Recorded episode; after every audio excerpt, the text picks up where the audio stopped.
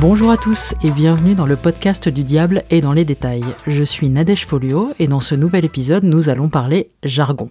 Le jargon, vous savez Quand on parle content marketing, landing page, blog post, call to action. Je m'appelle Jean-Bill Duval, professeur agrégé de franglais à l'University of Michigan sur Loire. Si vous travaillez avec des communicants ou si vous êtes communicant vous-même, vous ne tomberez pas de votre chaise si je vous dis que clairement le jargon est omniprésent dans le secteur de la communication.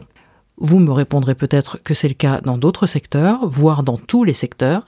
C'est vrai, mais comme ici on s'intéresse à la communication, eh bien je vais vous parler de ce que je connais. Et en matière de jargon, on n'est clairement pas en retard sur les autres. Pour qu'on soit tous d'accord, le jargon, qu'est-ce que c'est? Si on se réfère au Larousse, il s'agit du vocabulaire propre à une profession, à une discipline ou une activité quelconque, généralement inconnu du profane, argot de métier. Voilà pour la définition exacte. Autrement dit, le jargon de communicant, c'est la langue commune qu'on adopte entre professionnels, en agence ou dans les services de communication des entreprises, et qui est inconnue du reste du monde.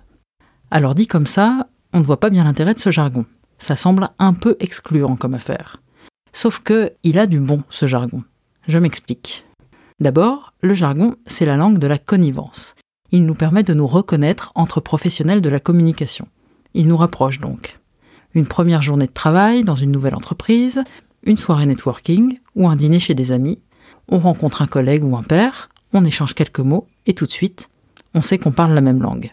La porte est ouverte, on peut joyeusement échanger sur les atouts du content marketing pour booster une notoriété, augmenter le trafic d'un site, on peut parler calibrage, H1, H2, balise title et métadescription. On se dit que le next step est la mise en place de workshops afin de brainstormer, de mutualiser nos best practices, une sorte de benchmark de la keynote. Ensuite, le jargon, il nous permet dans un contexte de travail d'aller plus vite et d'être plus efficace dans nos échanges entre collègues.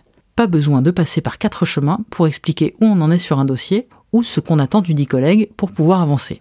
On limite les incompréhensions. Mais alors, pourquoi il a si mauvaise presse ce jargon? Eh bien peut-être parce que, vu de l'extérieur, ça peut être tout l'inverse. Du côté des non-communicants, qui sont parfois nos prospects ou nos clients, soit le jargon impressionne et rassure, parce qu'on montre avec lui qu'on connaît notre métier, qu'on maîtrise notre sujet, soit le jargon rebute, parce que l'interlocuteur considère qu'on ne fait pas l'effort de parler la même langue que lui, que c'est prétentieux, et que tout ça met une barrière entre nous. Le jargon, c'est donc quelque chose de très polarisant. Et nous, avec lui, eh bien, on tombe du bon ou du mauvais côté. Il y a des gens qui n'ont pas réussi parce qu'ils ne sont pas aware, ils ne sont pas au courant, ils ne sont pas à l'attention de savoir qu'ils existent. En plus, dans le cas de la communication, avouons-le, le jargon est souvent truffé d'anglicisme. Et là, ben, pour certaines personnes, autant dire qu'on cumule au niveau du snobisme. Ce qui nous amène à une autre question. Pourquoi autant de mots en anglais dans la com, sacre bleu? Tout simplement parce qu'en général, les concepts innovants, ils viennent plutôt de l'autre côté de l'Atlantique. Et puis avouons-le, ça marche mieux. Il y en a qui ont dit appel à l'action au lieu de call to action et mise en récit au lieu de storytelling, ils ont eu des problèmes. Alors finalement, elle est où la bonne solution?